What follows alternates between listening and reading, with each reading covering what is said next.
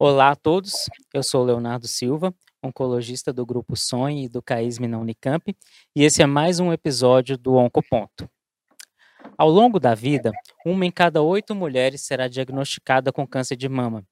O Instituto Nacional do Câncer, o INCA, estimou que no ano de 2021, no Brasil, mais de 66 mil mulheres vão ser diagnosticadas com câncer de mama. Um diagnóstico que é repleto de desafios para qualquer mulher. De repente, ela é colocada diante de decisões importantes relacionadas ao tratamento, ao controle de efeitos colaterais, ao medo e à ansiedade com relação à possibilidade de retorno da doença.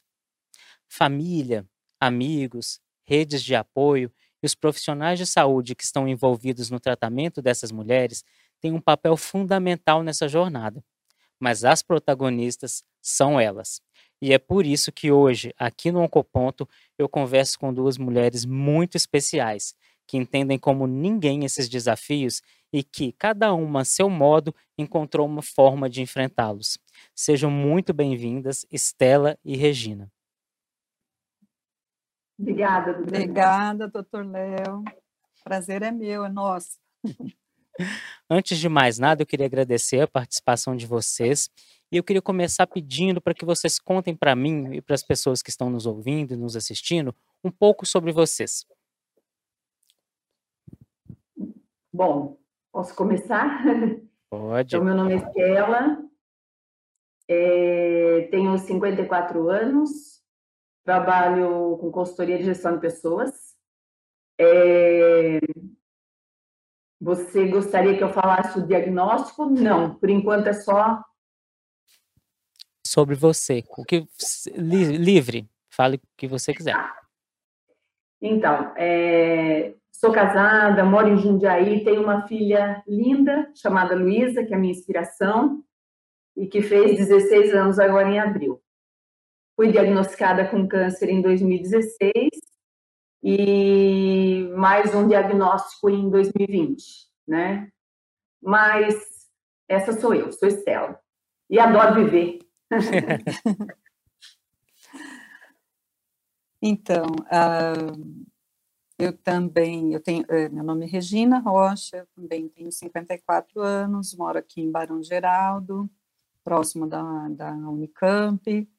Uh, no momento não, não estou trabalhando, mas sempre trabalhei em indústrias multinacionais, como secretária e Passei dois anos morando fora por causa de um projeto com meu marido e foi nesse nesse tempo que eu descobri o meu câncer de mama. Se quiser, falo um pouquinho mais. Ah, pode falar. Agora ou depois. Você estava fora do Brasil, não foi, na época? Foi, exatamente. É, assim, foi em julho de 2019 que eu recebi o diagnóstico, sentada numa sala com cinco médicos alemães e, só uma breve né, é, é, história da cultura, é, todo resfriado para um alemão, eles falam que é uma catástrofe, né? enquanto para o Brasil uma catástrofe é um grande deslizamento, é um tsunami, para o alemão qualquer alergia já é uma catástrofe. Catástrofe. E aí receber um diagnóstico de câncer de mama triplo negativo, metaplásico por, um, por alemães, o meu chão abriu, porque parecia que eu não ia chegar até o fim do mês e eu estava longe das minhas duas filhas, tenho duas filhas lindas, de 29 e 24 anos, então me deu muita aflição isso.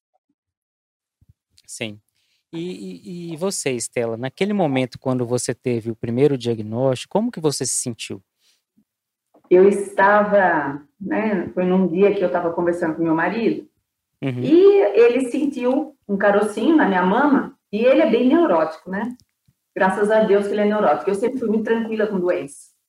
Sempre cuidei da minha filha, mas eu sempre fui de boa. Sempre tratei o que eu tinha que tratar numa boa. Sempre fui de trabalhar bastante, cuidar da filha e, né? E quando ele me falou, aquilo para mim ele falou assim, é melhor a gente marcar uma mastologista. Graças a ele, porque eu não queria agendar uma mastologista, eu queria trabalhar, ele agendou uma mastologista. Então, eu falo que, graças a ele, que realmente eu consegui tratar, porque eu não ia, naquele momento, exatamente uh, parecida com a história da Regina, a minha história foi que eu tinha feito uh, todos os exames, né? Eu fazia já há nove anos, tinha feito todos os exames, tanto ultrassom quanto, quanto os exames necessários há, há quatro meses, né? Uhum. Eu tinha certeza que eu não tinha nada, absoluta certeza. Então, para mim, quando quando o médico é, confirmou o diagnóstico, é, não caiu a ficha. Realmente, eu levei, acho que de 20 a 30 dias, eu não chorei, eu não tive nenhum tipo de reação. Ao contrário, para mim, eu brincava, né? Imagina, sou uma mulher independente, forte, né? Não é nada isso, tem alguma coisa que está. A minha ficha só caiu realmente a hora que acho que eu entrei no quarto da minha filha, um pouco antes, inclusive, da cirurgia, eu estava feliz, as pessoas todas estavam achando muito estranho, né?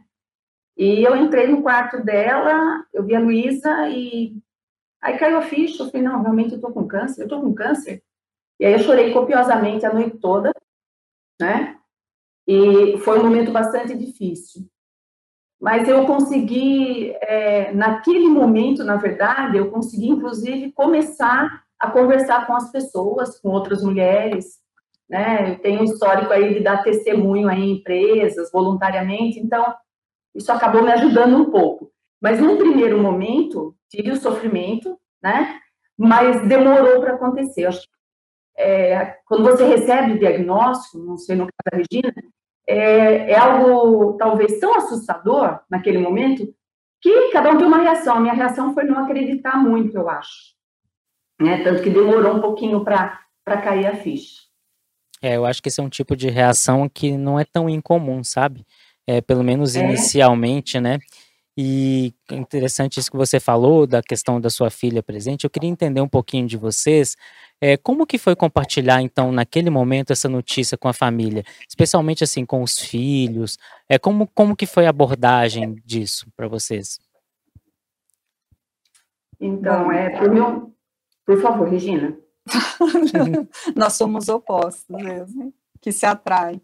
Ah, com as meninas, como eu estava fora, eu tive que falar por WhatsApp num grupo da família. E, e ao contrário da Estela, que fugiu assim, um pouco. Eu não tenho isso, eu sou muito assim, eu tenho e é muito, e, e vai acontecer uma tragédia comigo, acho que Aí eu comuniquei as duas, olha, fiz exame, foi comprovado, repeti o exame, realmente ah, foi comprovado, e eu tive que falar por WhatsApp. Uma notícia eh, dessa é muito difícil, mas por elas já serem mais adultas, é, a minha filha mais nova é bióloga, então é, elas têm uma, uma cabeça diferente. Eu cresci na época dos filmes que as pessoas tinham câncer, aqueles filmes muito hum, assustadores, né, a palavra. Então eu tinha aquela imagem na minha cabeça, já que eu não tinha nenhuma referência disso na minha família, não tenho parentes com câncer. Então nunca tive essa vivência. É, então passar para elas era como se eu, eu não fosse nem mais a mãe delas, eu fosse assim uma pessoa estranha a elas que estava falhando em algum momento do tipo, eu não vou conseguir voltar para ver vocês, né? E aí elas que me deram força, não, mãe, calma, hoje em dia tem muito tratamento, cirurgia e tudo mais. Então, é, meu marido procurou me apoiar o tempo todo, ficar o máximo que ele podia uh, comigo, mas esperar aqueles 15 dias para voltar para o Brasil e organizar tudo é, foi muito, muito angustiante. É, eu acho que eu, eu entendo totalmente a Regina, é que, obviamente, né, cada um tem uma reação diferente da, do outro e a gente tem que respeitar, né? Tanto que eu, eu coloquei uma, uma fiz um, na época uma, uma amiga trabalhava em indústria farmacêutica e ela queria que eu contasse como é que foi a minha reação tal. E foi um artigo bacana. E depois a gente ficou sabendo de uma, uma amiga que estava com diagnóstico que o marido pediu para eu mandar a revista para ela, o artigo. Eu falei, gente, tem que ver se ela quer primeiro, né? Cada um tem uma reação diferente. E ele insistiu, ele levou a revista e ela acabou é, tendo uma reação que não foi das melhores, né? É, ela acabou, para não dizer que ela deixou do lado, ela rasgou a revista. E então eu respeito demais é, hoje, principalmente, né, a reação de cada pessoa, porque cada pessoa é de um jeito, né? Trabalho com pessoas, então eu tenho que acreditar nisso, tenho que respeitar o outro lado.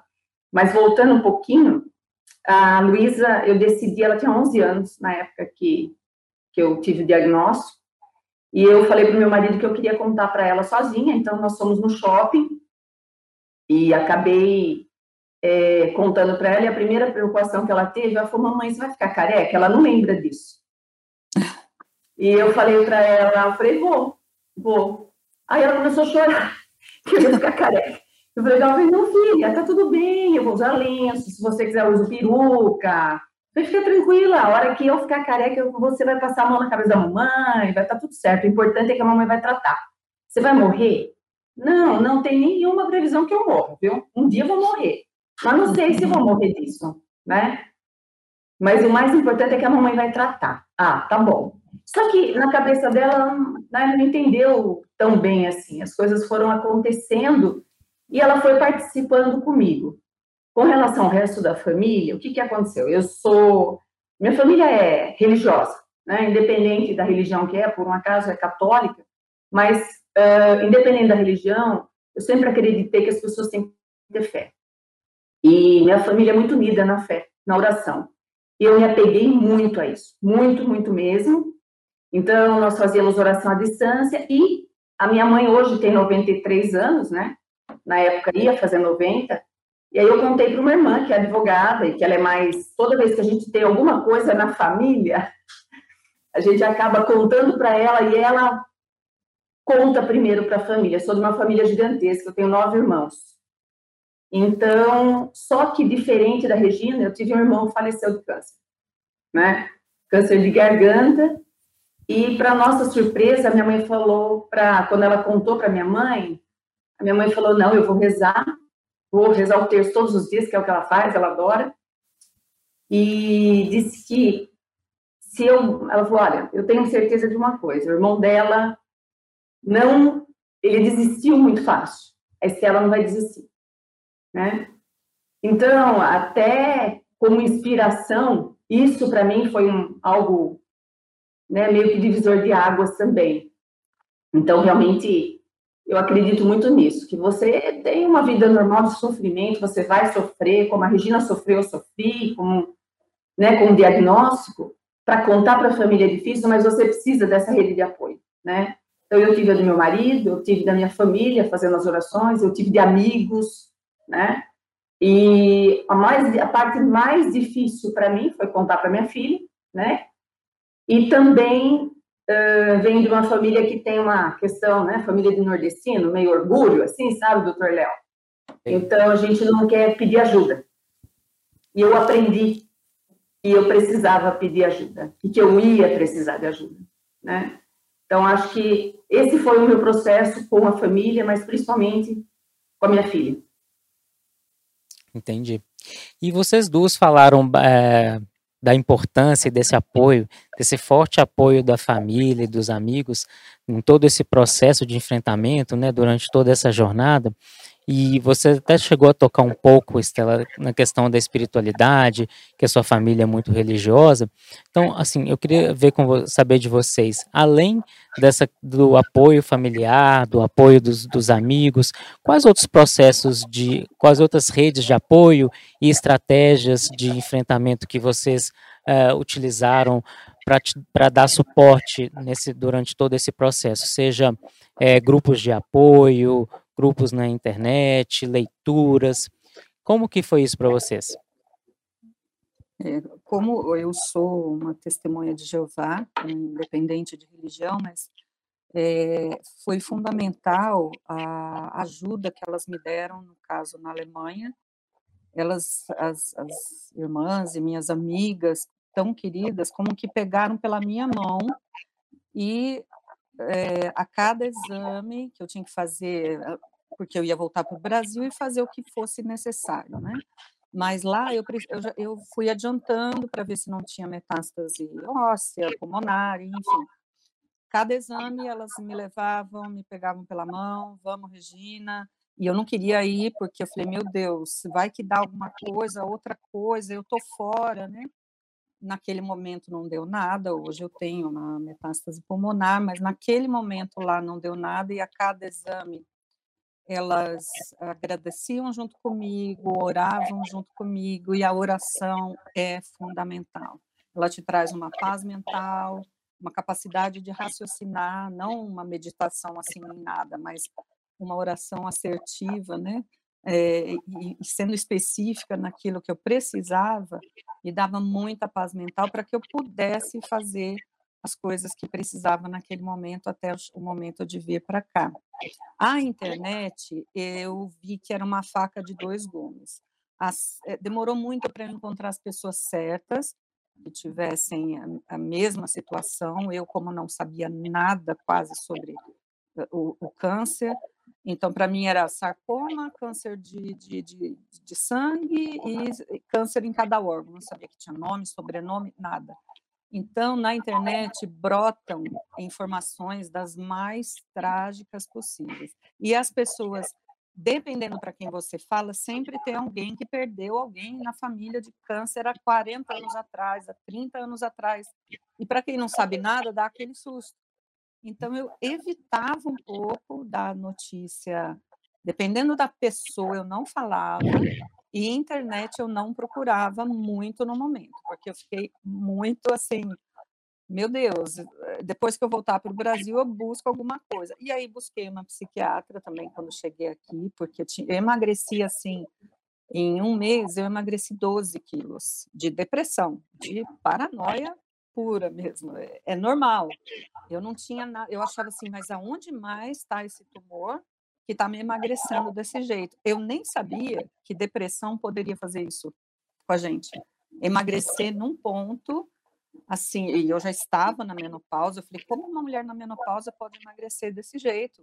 É, é uma coisa estranha, né? Então, para ver como que a cabeça dá nó mesmo, por mais apoio que você tem, então precisa mesmo o apoio médico, a, a, quem, quem quiser gostar, achar que é bom para si é, tomar o antidepressivo, foi fundamental para mim, senão eu caía num buraco de depressão que talvez me matasse, independente de ter câncer ou não. Então, cuidar da saúde mental e espiritual foi fundamental para mim. Perfeito. É, você vê que a espiritualidade sempre está presente, né? Por isso que Sim. eu fiz questão, como eu dou testemunho em empresas, tal, eu faço questão de falar do lado espiritual, do lado religioso, com respeito por todas as religiões, né? E realmente é isso foi a minha base, né? A fé, é, a oração foi algo que me trouxe essa paz, essa mesma paz que a, que a Regina teve Uh, o que na minha família tem de extremamente, né, gente, todos são assim, nós somos muito unidos, nós somos uma família alegre. Né? É lógico que ficamos tristes no momento que tem a tristeza, né? Não tem jeito, mas a gente tem isso conosco. Né? Eu não tenho mais meu pai, mas meu pai é uma pessoa extremamente alegre. Minha mãe é um pouco mais reservada, mas ele é muito alegre. Então, eu procurei usar isso a meu favor, ou seja, isso me deu mais leveza, né? Eu costumo dizer isso para as pessoas, uh, brincar um pouquinho com a minha situação, né? Não brincar, brincar no sentido é, de ter um pouco mais de, de bom humor, né? No processo de quimioterapia, com as enfermeiras, com as outras pessoas que faziam comigo no primeiro processo, em 2016, isso foi muito importante para mim. As minhas irmãs que naquela época puderam ficar comigo um pouco, né? Uh, também, né, me ajudaram nesse processo do bom humor. E um ponto que eu falo que, assim, eu acho que foi, foi fundamental, foi a questão, como eu disse, né, eu tive que aprender a pedir, pedir ajuda e descobri que eu não era aquela fortaleza toda. Eu era uma executiva de empresa multinacional e realmente nunca, nunca achei que fosse, né, sempre conseguir fazer as coisas sozinha, né, independência ledo engano, né, como eu sempre digo durante as minhas conversas com as pessoas, porque aí eu descobri que eu era frágil também, que eu podia chorar, que eu podia ficar triste, é, que né, eu era uma, um ser humano normal. né, com um diagnóstico de câncer, como não ficar chateado e tudo mais. E aí eu achei uma, um texto que falava sobre o que era ser forte, porque eu achava que eu era forte. E o ser forte é também você poder, às vezes, né, ter que brigar com Deus, né? Então, dar uma esmurecida na fé, às vezes ficar triste, às vezes achar que não vai conseguir. Mas o mais importante que eu aprendi é não desistir. Aconteça o que acontecer, eu não vou desistir. É isso que eu pus na cabeça. Então, ser forte é não desistir, é, é ter a certeza de que você vai realmente é, seguir em frente, independente do que aconteça. Mesmo você está. Quantas vezes eu tinha vontade de não ir à quimioterapia? Como tem, né? Mas alguma coisa vem, né? A fé. Eu lembro desse texto e falo: não, eu não sou forte porque eu não, porque eu estou triste ou porque eu não quero ir na quimioterapia. Eu sou forte porque eu não vou desistir, eu vou lá, né? Então acho que esse é um ponto e o principal, que eu acho que foi durante esses quatro anos, é, e mesmo ano passado, no momento da live que eu participei, né, não tive oportunidade por conta da pandemia, é compartilhar com as pessoas, né, dar um testemunho. Sou uma paciente leiga, uh, uh, tento ser o mais humilde para o processo de aprendizado, a doutora Suzana sempre me ajuda, vocês sempre me ajudam com informações, mas eu dou meu testemunho com o objetivo de ajudar né? Faço isso de forma voluntária, mas isso faz mais bem para mim, eu acho, do que para as outras pessoas. Né? Então isso me fez muito bem, compartilhar o que estava acontecendo comigo de uma maneira leve e o, o compartilhar no sentido de é, conversar sobre o assunto, né? Tem que conversar para falar de prevenção, porque tava, eu peguei um pouquinho aí da conversa é, sua, doutor Léo, com uma médica e Realmente a gente sabe que as pessoas às vezes não pensam em prevenção, não pensam em diagnóstico precoce, e eu me senti assim, com aquela vontade de falar sobre isso, porque eu passei por isso, eu não queria ao médico. Se não fosse meu marido, eu não teria ido, né? Então, é, isso me fazia bem e eu aprendia com cada testemunho que eu dava, né? com cada palestrinha que eu fazia. E é assim até hoje. Garanto que eu vou sair diferente hoje daqui por estar ouvindo você por estar ouvindo a Regina, né? Então acho que isso, acho que foram esses pontos que me ajudaram e me ajudam até hoje, né, a seguir em frente. E a família, né, não, a rede de apoio, eu tenho uma rede de apoio imensa mesmo com a pandemia, né, através da, da oração, através do apoio, da empatia, né? Só de alguém falar para você que entende o que você está passando, já está tudo bem. É, eu acho que uma coisa que você falou lá no início, né, gostar de viver, a alegria de viver, né? E realmente, assim, isso é um ponto muito importante, é, também trazendo um pouco mais da sua fala, da questão de que às vezes a gente pode sim ficar triste, às vezes a gente pode dar aquela fraquejada, mas que tá tudo bem, né? Que esses momentos eles podem acontecer e que nem por isso a gente não tem força para seguir em frente. E o importante realmente é não desistir, né? E você e, ter essa rede de apoio é, com a família, com os amigos e, e ter essas outras estratégias, essas outras ferramentas, né?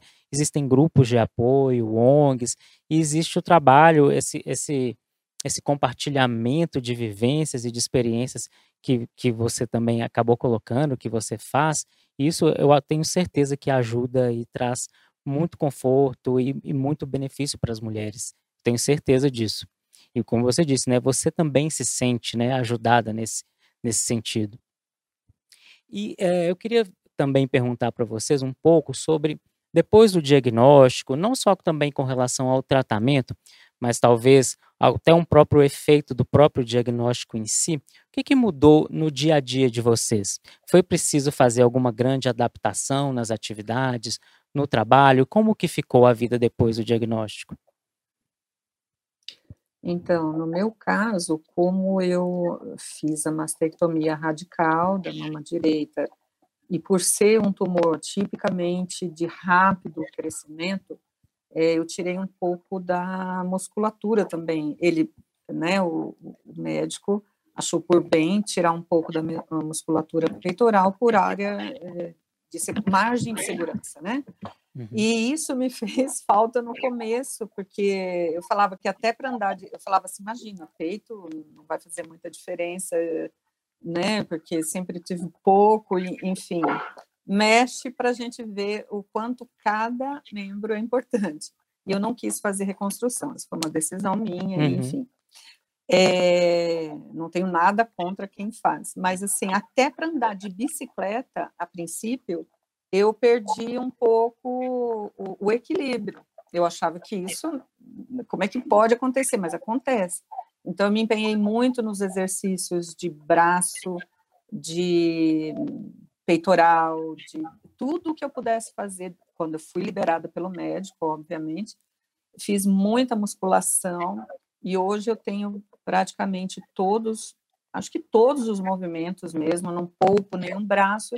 No meu caso, eu não precisei tirar linfonodos, né? Eu não tinha é, metástase nos, nos, linfonodos, mas mesmo assim, a, a, musculatura peitoral faz bastante diferença. Então, tem que fazer exercício mesmo, é fundamental. Então, esse, essa foi uma prática diária que eu coloquei na minha vida que eu não tinha realmente, tinha preguiça de fazer esse tipo de coisa assim diariamente e foi preciso, necessário, obrigatório colocar.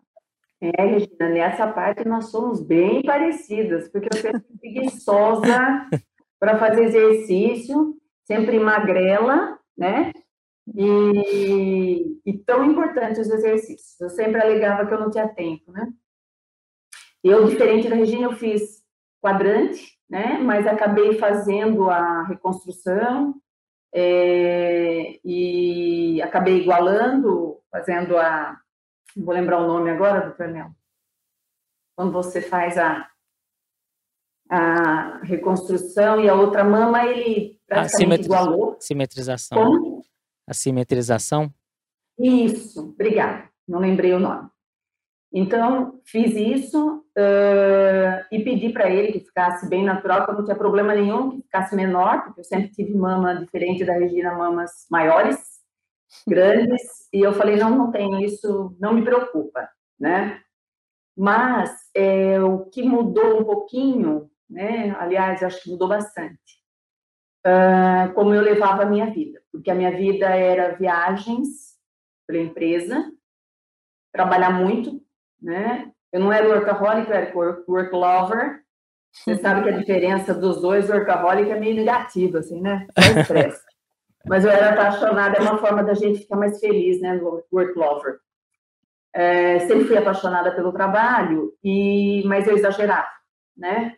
Muito dedicada, exagerava demais, viajava para o mundo inteiro, aquela loucura. Então isso me fez ver, né? Um pouquinho a vida de outra perspectiva, eu acho que todos passam por isso. Então, eu, eu reduzi um pouco minha carga de trabalho e decidi, depois de dois anos, sair do mundo corporativo. Eu já trabalhava há 36 anos, que eu trabalho desde os 15 anos. Então, essa foi uma decisão mesmo muito importante em função da doença. É, eu brinquei com meu marido que a gente já guardou dinheiro, vou continuar trabalhando, porém, de uma forma diferente. E aí eu acabei indo para o mundo da consultoria, né, para trabalhar um pouco menos, ter flexibilidade de agenda. Agora, por exemplo, que eu faço a quimioterapia às quintas-feiras, eu, eu nunca deixei de trabalhar, né? Mas agora eu trabalho segunda, terça e quarta. Pedi para a doutora Suzana alterar para quinta-feira. Uma era para fazer junto com a Regina, né, doutor Léo? Fazer a quimioterapia com ela. Mas o principal era que realmente eu imaginava assim: se eu fizer na quinta-feira, quinta, sexta eu não trabalho, e tenho sábado e domingo ainda para me recuperar. Então, eu trabalho de segunda a quarta numa, de uma forma mais tranquila, com agendamento, né?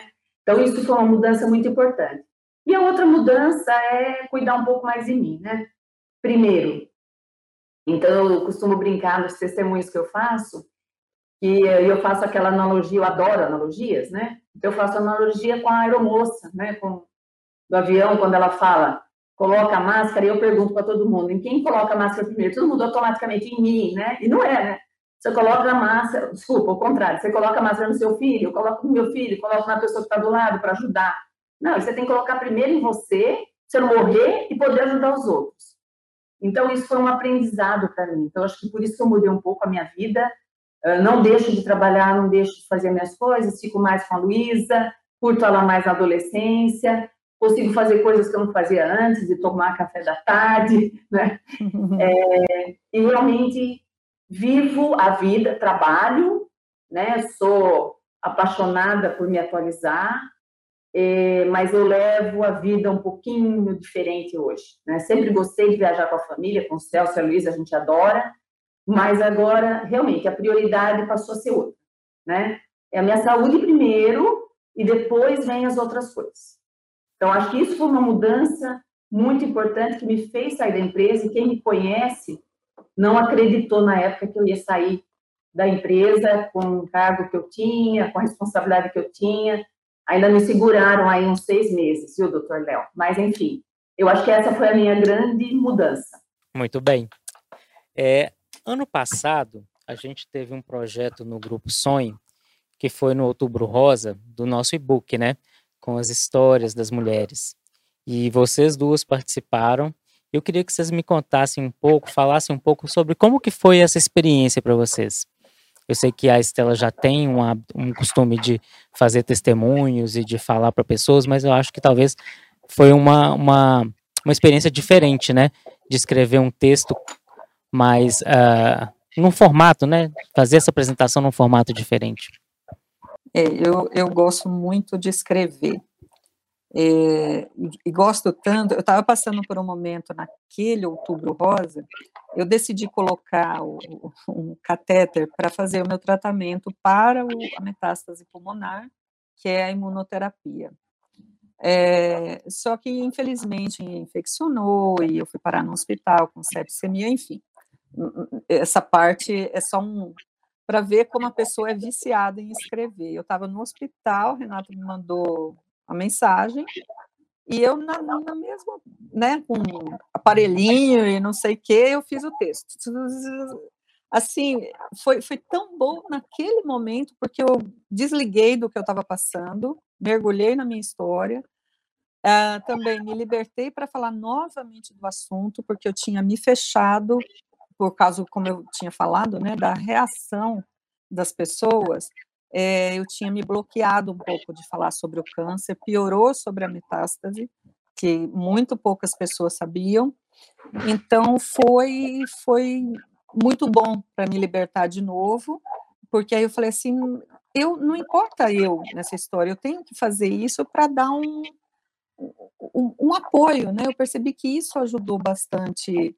Eu fui ver o reflexo disso meses mais tarde, onde pessoas me mandavam mensagem em inbox no, no Instagram. Poxa, Regina, que bom que você é tão positiva, você não fala em tom fúnebre sobre a doença e tudo, porque eu falava realisticamente, mas de forma positiva.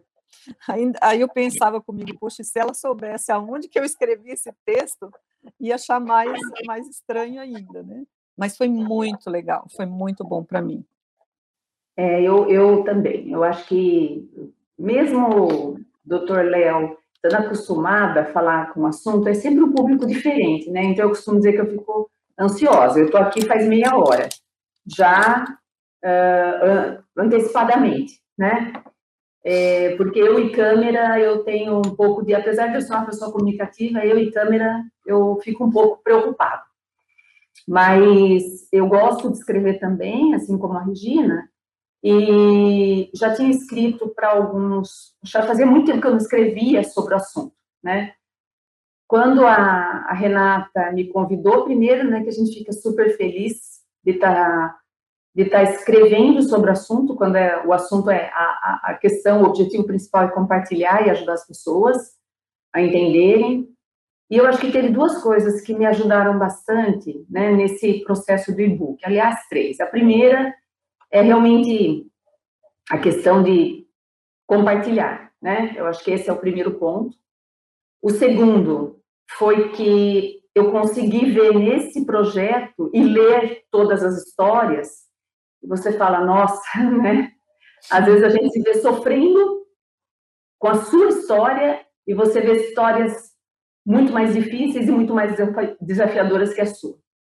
E outras uh, mais simples, mas tão emocionantes quanto, né? Então, te inspira. E eu brinquei com a Renata, que eu falei para ela, eu falei, quanto eu posso escrever, né? Qual é a minha meta de linhas? Aí é coisa de virginiano, né? Aí ela falou, não, escreva quanto você quiser. Eu falei, ai, Jesus. Aí eu comecei a escrever o que eu falo, né, nos testemunhos. E veio um monte de coisa, foi muito legal. Então, acho que o que, o que foi mais bacana para mim, acho que foi isso. Né? O primeiro é isso, o segundo é a questão de você ver, né, e, e ver que você é comum, você é normal, você é um ser humano normal.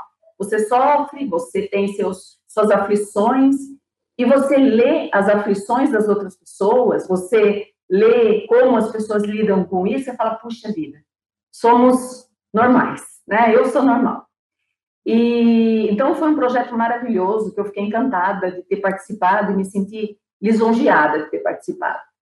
E o terceiro era que eu tinha, eu comentei acho, com a Renata, não sei que eu tinha vontade de escrever um livro.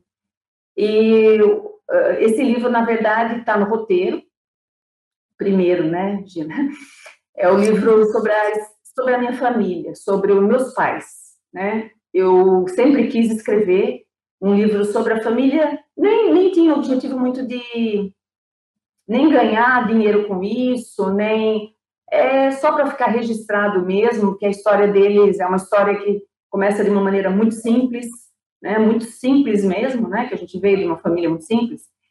E graças a Deus hoje eles criaram 10 filhos e a família já deve ter, sei lá, uns 70, 80 pessoas que são com os agregados, né? Uhum.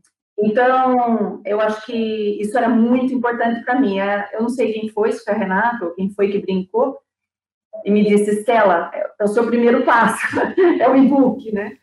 Então, isso me inspirou. Então, eu fiz o roteiro já da, do primeiro livro, e as minhas irmãs toparam, né? A gente vai para o Nordeste, acabando a pandemia, a gente vai para o Nordeste para fazer as entrevistas com as pessoas que conheceram meus pais vai ser escrito a quatro mãos, né? Porque eu sou, eu só tive a ideia, vai ter fotos, porque eu tenho uma sobrinha que é fotógrafa. Então, acho que vai ser legal para a gente, né? De novo, estar tá junto. Então, esse projeto me inspirou, eu acho que foi o terceiro ponto mesmo, doutor Léo. E eu fiquei sabendo Tomara. também que existe um projeto de um livro de vocês hum. duas. Como é que é isso? Nós somos aqueles opostos mesmo que encaixa, quebra-cabeça mesmo. Tanto que nós já temos o título do livro, nós já temos a pessoa que vai escrever o prefácio, prefácio, o prefácio. Nós já temos o primeiro capítulo idealizado, o título do primeiro capítulo, porque dizem que começar a escrever um livro é a parte mais difícil, ela já está na, na nossa cabeça. Então, as coisas fluem muito rápido nas nossas cabeças e a gente consegue dividir Olha, que tal a gente falar disso? Ah, vamos, é isso mesmo, então vamos colocar assim, assim, assim, essa primeira parte. É rápido. É, é muito total. interessante. Eu já tenho ideias das fotos que eu quero fazer para ilustrar os capítulos. Então, ela é assim: a Estela é a, é a estrela comunicativa, super social, e eu sou a técnica, aquela que é meio de bastidor, assim, a técnica do time. É um livro feliz, é um livro para coisas.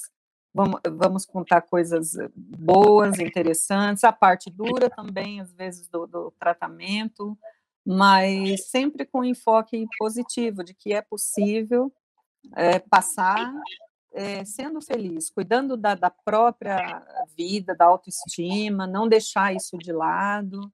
É, enfim, não podemos dar muito spoiler, né, Estela?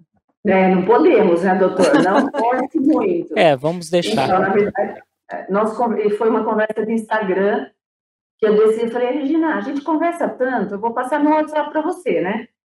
E eu tinha acabado de ler um livro, eu não posso deixar de falar nele, né, Regina, que uhum. na verdade ele nos inspirou, que é o livro da é, Enquanto Eu Respirar, é. né? Da Anami. E uh, eu li esse livro e fiquei com vontade que a Regina lesse. A gente até então não tinha falado nada, né, de escrever alguma coisa. E aí nós fomos lembrando que, apesar da Regina falar que nós somos tão diferentes, de personalidade, óbvio, né, estilos diferentes, uhum, uhum. a gente tem muitas coisas em comum, né? Mas eu falo, e falei para a Regina, Regina, estou montando o um roteiro. Ela ainda não recebeu, mas eu, eu já montei os agradecimentos, olha só que coisa, acho que ele está fazendo tudo errado, mas não tem problema, é tudo errado, mas tá, vai dar tudo certo. Vai né? dar tudo certo. É, porque a gente tem, eu acho que a gente tem muitas coisas em comum, né? Então, isso que eu acredito, eu acho que começou, o nosso contato começou leve, né, Regina? É por isso é, que... Começou docemente. Gente, é, começou, começou docemente, é. É, literalmente.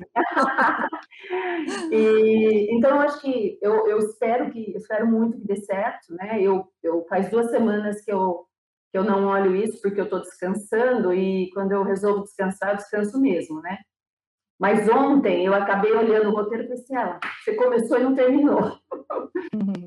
E assim, eu acho que dá para a gente conversar, nós vamos discutir, vai ter coisa que ela vai concordar, vai ter coisa que ela não vai concordar, mas eu amo isso, né? Eu amo pessoas, eu amo essa história de concordar, não concordar, eu amo a história da gente estar juntas, fazendo com histórias tão diferentes. Então, eu estou torcendo para dar certo, né, o projeto. Acho que tem tudo para dar certo. E é o que a Regina falou, a gente foi conversando e até o título foi no Instagram que a gente achou, né, Regina? É, título perfeito. Surgiu da família da Estela também. Olha, é, um, ditado do meu Muito legal. Usava, é, é. Não, mas eu tenho certeza que vai ser um projeto bem bonito e a gente aguarda ansiosamente pelo resultado dele. Tomara, tomara. Vai surgir. Veio um pouco ao Grupo Sonho, tá vendo? Olha lá, se eu conseguir escrever, vocês vão ter que, nós vamos ter que lançar aí no Grupo Sonho, né, Regina? Verdade. Noite de autógrafos no, na rádio. Com certeza. Bom, nosso tempo está acabando. Eu agradeço muito a você, Regina, a você, Estela. Foi um prazer ter vocês aqui hoje conversando comigo. Tenho certeza de que é, essa nossa conversa vai levar informação e vai levar apoio a muita gente que vai nos ouvir. É, muito obrigado mesmo. Obrigada Ai, a gente que agradece. Ai, maravilhoso poder falar um pouquinho. É, só lembrar que cada, cada um caso é um caso, não vai acontecer necessariamente igual com todo mundo, mas foi maravilhoso participar. É, foi como eu sempre digo, é uma honra, né? Eu sou uma fã do Grupo Sonhe, né? Porque eu falo muito durante os meus testemunhos sobre a questão técnica dos médicos, mas essencialmente da humanização, né? Sim. E eu sou testemunha, a Regina, Regina foi internada, eu fiquei internada, eu acabei conhecendo grande parte da equipe, doutor Léo, de vocês, e é, tenho que dizer isso, né? Graças a Deus, lá em cima alguém coloca alguns anjos na minha vida, né? Anjos que são competentes e que são realmente anjos aqui no, na Terra. Eu tive excelente, excelentes, é, um suporte muito grande. Eu só queria só deixar uma mensagem que eu não consigo deixar de falar, né? É, que eu acho que se eu pudesse, além de agradecer, falar né, para as pessoas viverem um dia de cada vez independente do desafio que está enfrentando. Pode ser um uhum. câncer, pode ser um problema financeiro, pode ser qualquer Sim. coisa, mas eu acho que, é, não sei se a Regina concorda comigo, mas eu acho que a gente tem que viver um dia de cada vez. Eu tenho tentado, não é fácil praticar, mas eu acho que a gente tem que tentar, pelo menos. E agradecer a você, doutor Léo, a Regina, né? prazer conhecê-la, mulher inteligentíssima, vocês vão ver pelo que ela escrever, uh, fantástica. Uh, e agradecer a doutora Suzana, agradecer a Renata, né, liderando o Grupo Sonho, e o doutor Léo, que foi muito paciente conosco agora. É, a gente fala pouco, né? Nossa, eu também. A gente é, fala pouco. É, não, mas foi ótimo. Foi muito bom. Muito bom conversar com vocês hoje. e esse foi mais, esse foi mais um episódio do Oncoponto. Obrigado pela audiência e até a próxima.